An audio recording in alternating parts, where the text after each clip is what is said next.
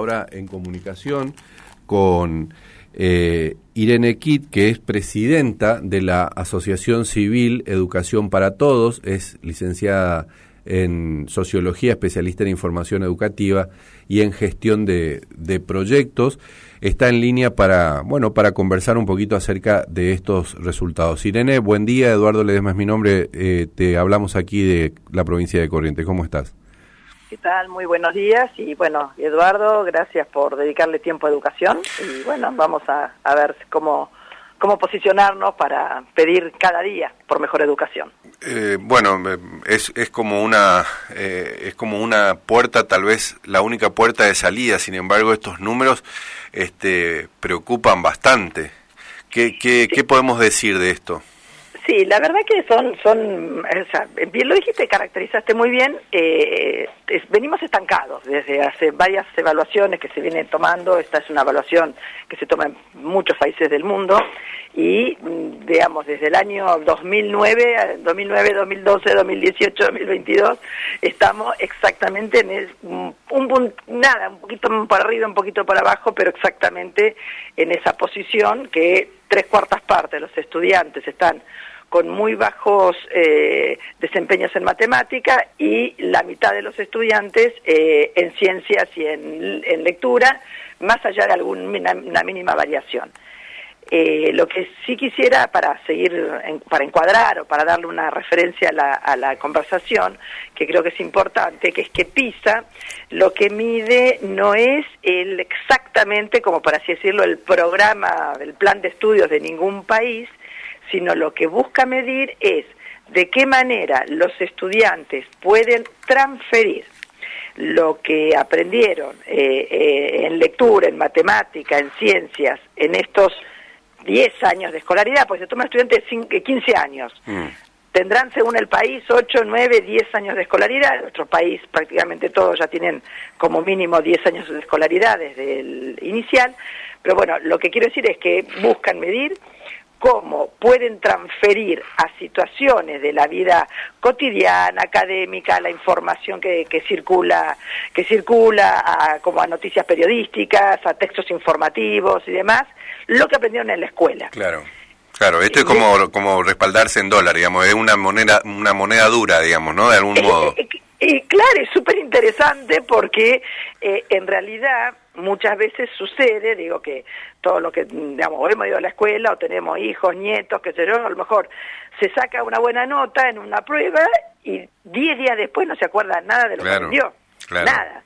O sea, no siempre la calificación te dice que queda en la memoria. Mm. Ni la muy baja ni la muy alta, a veces eh, queda después, es por sí es una señal de qué es lo que queda como aprendizaje de largo plazo. Mm. Y en ese sentido, es como para mí es como una alerta más profundo que decir, uy, me aplazaron. Mm. Un aplazo lo podemos tener, no, no, no. Pero esto es un aplazo sobre la transferencia, sobre la, el impacto en años posteriores eh, de lo que se aprendió en la escuela. y ahí sí que es una alerta. Eh, es, es, muy, es muy claro y eh, lo otro que me gustaría preguntarte es lo siguiente, porque vos hablas en, en el, eh, con el término de estancamiento, ¿no? Y eh, este estancamiento eh, viene de hace muchos años, lo cual podría creerse, te lo hago a modo de pregunta por mi ignorancia, que poco tuvo que ver en todo caso el, el asunto de la pandemia, que esto viene de antes. ¿Es así? Sí. Vos sabés que yo realmente pensé que los resultados iban a ser peores. claro, porque, se decía, se decía mucho de esto de la pandemia, digamos, lo que afectó, ¿no? Yo temía mucho, o sea, digo, porque nosotros también tuvimos mediciones en Argentina que mostraron un cierto retroceso, no tan grande tampoco, y uno decía, bueno, qué sé yo, viste, qué sé yo, uno se pone con cierta espíritu, digamos, este, eh, digamos, analítico y dice, uy, será que, que... esto es una comparación internacional, muchos países que estaban en buena, en mejor situación cayeron varios puntos, se notó en países que están muy adelantados, los países que menos cayeron en esto fueron los asiáticos, pero eh, yendo a la Argentina, que es lo que digo, me parece que es como justamente el núcleo, lo en ese punto en el cual estamos más flojos, es como un piso sobre el cual tenemos que construir. O sea, no hubo pandemia, distancia, yo que modificara eso porque además habla de, o sea, lo que, lo que está ahí, como te decía, no es solamente que mide lo que se trabajó el año anterior, mide el acumulado de muchos años de escolaridad. Y, bueno, entonces hay que, que justamente esto de larga data de los de los resultados nos hace, o sea, tenemos que eh, movilizar la comunidad, por eso por eso nos agradecemos mucho de Argentinos por la Educación el, el lugar que se da para, para hablar de educación, porque digo, si hoy, ahora, fin de noviembre, le preguntás a, a un, ya tengo un pariente, eh, cada los, que los oyentes le, pregunten a sus hijos y demás, bueno, ¿qué leíste en la escuela la semana pasada? ¿Qué problema de matemática hiciste de modo, así de esos interesantes, ¿no? De eso que hay que copiar la fórmula. ¿Qué mm. Experimento están haciendo?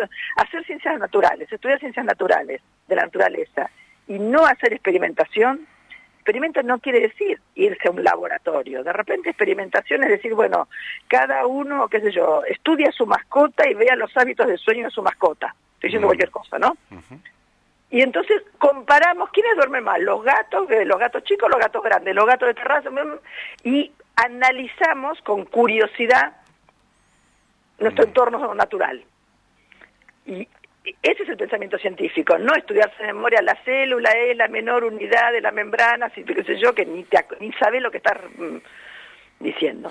Incluso es para es para los grandes, ¿no? Por, una cuestión de, tal vez de, formación profesional, digamos nosotros que hacemos periodismo por ahí, muchas veces es, es, como una materia prima para nosotros, pero muchas veces nos cuesta cuando tenemos que poner la mirada en, en una cierta pausa para la observación, ¿no? Y, y, bueno, y esto que usted está planteando es básicamente es, bueno, parar a observar, ¿no? Y, y los chicos por ahí con el celular y todo esto, este, su, su vida, como es ahora su vida, eh, como es nuestra vida en general, atenta un poco contra eso, también contra el, el, los espacios que hay que tener para la observación, para la reflexión, porque muchas veces es también por falta de ese espacio, digamos, para ejercitar eso, ¿no?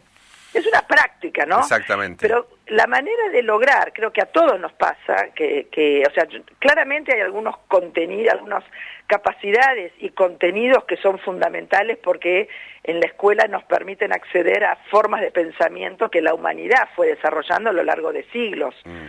O sea, la palabra escrita no es un invento ¿viste? De, una persona, es una construcción que viene, digamos, em, de hecho, todas las discusiones que hemos tenido en estos años sobre otras formas de lenguaje nos muestran que el lenguaje es una cosa que se ha ido construyendo acumulativamente. La matemática es lo mismo, o sea, cada persona que hace matemática se se sube a los hombros de los anteriores que hicieron matemática y agrega un escaloncito, y así a lo largo de siglos. Entonces, eh, hay cosas que tenemos que conocer, pero hay otras cosas, sobre todo estas habilidades de pensamiento, que las personas lo desarrollamos sobre aquello que tenemos interés. Claro. Y entonces, eh, todos, o sea, si, si vos decís, bueno, quiero aprender cómo hacer, qué sé yo, este, qué sé yo, trabajo en madera, porque me interesó, y le voy a dedicar atención a eso. Y en mm. esa atención que dedico voy a desarrollar esas capacidades de observación, de análisis y demás. La escuela hoy no da tiempo, la manera en la cual está organizada la escuela, no da tiempo para que los estudiantes descubran qué les interesa hoy, tal vez no sea lo que les interesa de acá a 20 años, pero en concentrarse en producir, en estudiar, en analizar sobre lo que les interesa hoy, ejercita su mente y su su voluntad, sus disposiciones emocionales, al esfuerzo, a buscar, solo tenemos que enseñar a buscar, suponete, un tema que le interesa, bueno, no todo lo que aparece en el celular es verdad, eh, cómo discriminar cuando viene de, de, una fuente, que yo, de una universidad, de una fuente oficial, o es un, viste un, retweet claro cómo separar la paja la paja del trigo. Ahora Irene puede un TikTok puede ser fruta podrida digamos. O vos eh, puede ser muy bueno también digamos no para divulgar científicamente algún conocimiento no exacto por eso e, e, en ese punto es donde realmente creo que justamente la escuela puede incorporar esas herramientas, no, o sea, pero en el marco de investigaciones que valga que tenga sentido, que bueno, y que confrontemos y, y, podamos analizar y esta fuente y la otra y que, que de dónde viene, porque bueno, justamente el me estamos yendo un poquito de tema, pero creo que es reinteresante justamente este mundo de los algoritmos.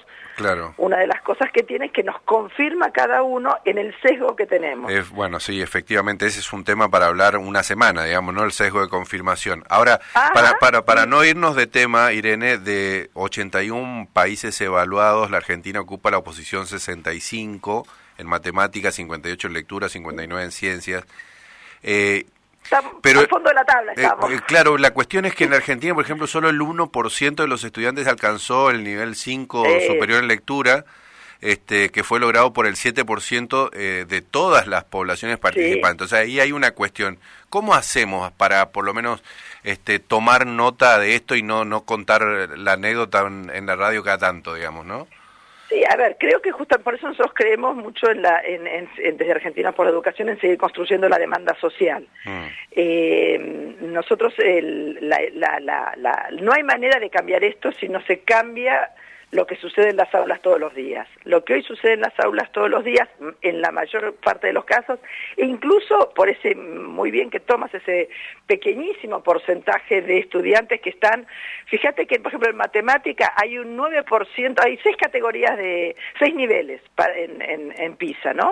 Y entonces, en la, entre las categorías, el 2 es el básico, entre la 3, 4, 5 y 6, tenemos 9% de estudiantes. Imagínate que esto nos está diciendo que ni siquiera la escuela privada claro.